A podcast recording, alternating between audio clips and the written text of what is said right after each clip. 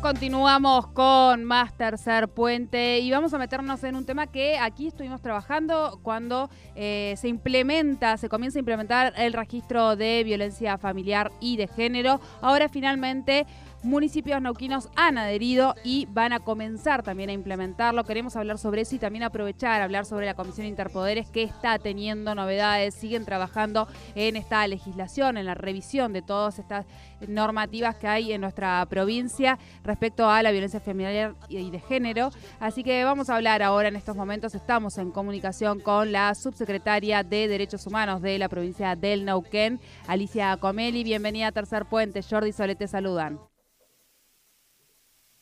Hola Alicia, ¿me escuchás ahí? A ver, tal vez se ha cortado. Hola. No, a ver si... Había, no había, estaba un poquito la señal mal, no sé si nos estará escuchando. Hola. Ahí, está, ahora sí te escuchamos. ¿Me, escuchan? Estoy justo en la puerta del, del vacunatorio. de la vacunación, bueno, y acá hay toda una actividad. bueno, muy buenas tardes, ¿cómo están? Sole, Jordi. ¿Qué tal, Alice? Buenas tardes. Bien, bueno, Alicia, vamos a, sé que estás ahí en, a puertas del vacunatorio en buena hora, eh, así que vamos a hacerlo lo más breve posible. Queríamos conversar con vos sobre esta adhesión que han hecho las diferentes municipalidades, entiendo que son varias de nuestra provincia que ya están adheridas y van a comenzar a implementar el tema del registro de violencia familiar y de género. Sí, efectivamente, esta legislación que dictó mm, el, Congreso local, la legislatura, ya el año pasado fue reglamentada y a partir de allí eh, empezar a adaptar todas las eh, adecuaciones normativas municipales y también de provincia para que este registro, donde van a estar por disposición y orden del Poder Judicial inscritas aquellas personas que eh, incumplan una mm, medida urgente, una cautelar, o que no cumpla con el tratamiento que le ordena la justicia, eh, por decisión y orden del juez, van a estar en el registro y esto genera un montón de em, situaciones que perjudican la vida cotidiana de esas personas. que están en el registro. Exactamente. ¿no? Sí, sí, sí. El carnet de conductor, muy similar a cómo este es el registro de, de, deudores, alimentarios, ¿viste? Y eh, la idea es que es un registro muy ágil, que las personas rápidamente, con el solo hecho de cumplir, sobre todo con el tratamiento socioeducativo o terapéutico, los jueces ordenan el levantamiento de su inscripción en el registro. Pero eh, es una herramienta más también en la lucha en eso, ¿no? Sí, sí. Este, herramientas, esta es una más para específicamente para ese este particular esa particular situación que es, por ejemplo, una mayor gente es la de alejamiento, como dicen en España, acá le decimos eh, de, de, no acercamiento, ¿no? Por ejemplo, mantener un alejamiento de la persona que es víctima de 200 metros y no la cumplen. Frente a esas situaciones es que aparece esta opción que se le da al juez de poder decirle, mire, si no cumple, va a tener este, una inscripción en el registro que le genera un montón de dificultades en la vida cotidiana con la intención de eh, justamente persuadir de alguna de alguna forma al cumplimiento me hace acordar de deudores alimentarios cuando yo le decía no cumplen por amor pero cumplen por el interés personal de no, de, no, generarse un problema. Exactamente, y de alguna manera fomentar, militar esta, esta, esta ley y que todos también se comprometan contra las violencias de género y familiares respecto a, bueno, mirar el registro eh, de, para, para, para aquella persona que va a realizar el trámite, tomarse ese trabajo y mirar el registro y eh, hacer que esto valga, ¿no? O sea, que como medida, como una medida más, como vos decías, valga. Eso es lo más importante y por eso es el convenio con los municipios y esperemos poder avanzar también con el sector privado. O sea, es simplemente el cotejo a través de una app que hemos diseñado con el Poder Judicial, el cotejo ingresando el número de documentos de si esa persona está o no está, como cuando pedís un libre deuda.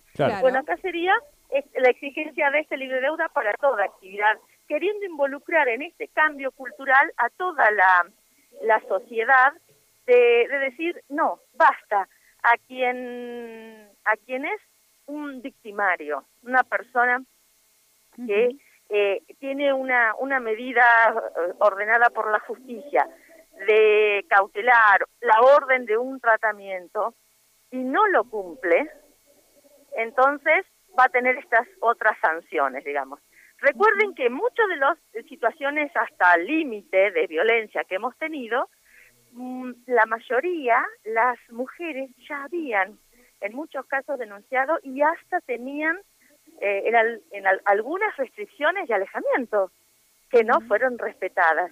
Entonces, ¿qué hace el, Poder Judicial? Bueno, dicta una medida, le, le pone astraintes económicos, pero a veces no alcanza. Por eso digo que es una herramienta que los jueces tienen que usar, obviamente con, con la prudencia y analizando cada caso, pero es una herramienta en más para hacer cumplir las órdenes judiciales y hacer cesar el ciclo de violencia. Bien, bien, van a también a realizar una mesa de trabajo para poder eh, ir, eh, bueno, promocionando esto y también capacitando en el uso y, la conciencia del registro. Eh, sí, porque hay que adecuar normas. Cuando nosotros decimos que no pueden ser candidatos, no pueden ser funcionarios públicos, no pueden ser empleados, no pueden concursar. En cada municipio va a haber que modificar las, las normas locales de eh, régimen de personal, de régimen de contrataciones.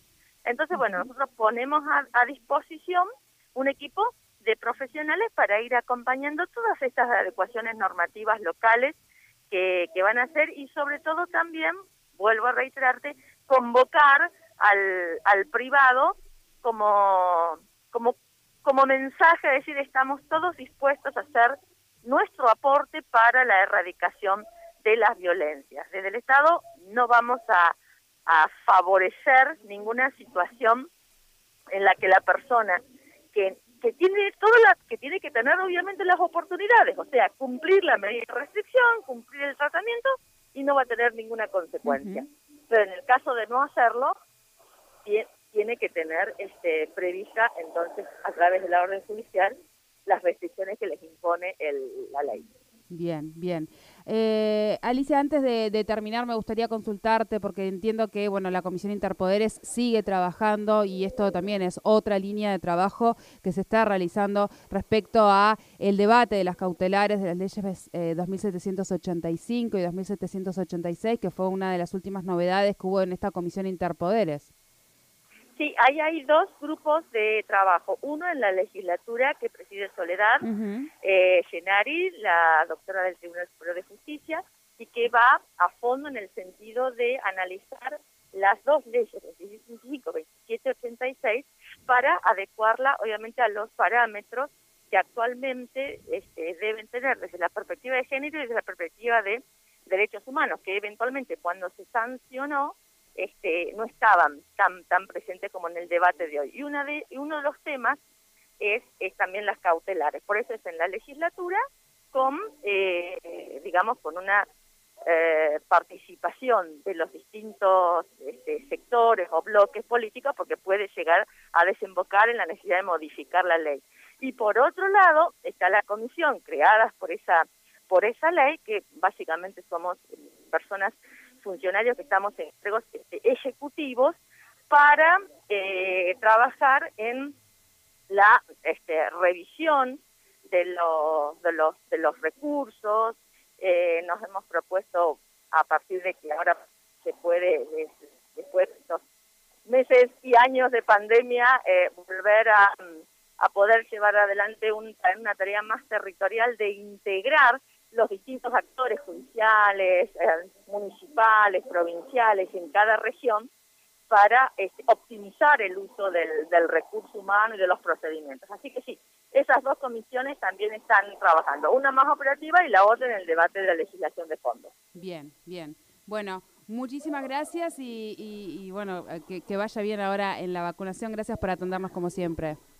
Gracias a ustedes. Un abrazo. un abrazo. Un abrazo. Hablábamos con Alicia Comeli, subsecretaria de Derechos Humanos, sobre estas líneas de trabajo tanto en la provincia como en esta comisión interpoderes que le hemos conversado aquí, hemos visto, bueno, vamos a ir seguir viendo sus avances, pero en este caso el registro de violencia familiar y de género que comienza a implementarse en los municipios. Es una ley que ya está sancionada aquí, que se reglamentó este año y ahora está comenzando a darle forma para su aplicación en las distintas localidades.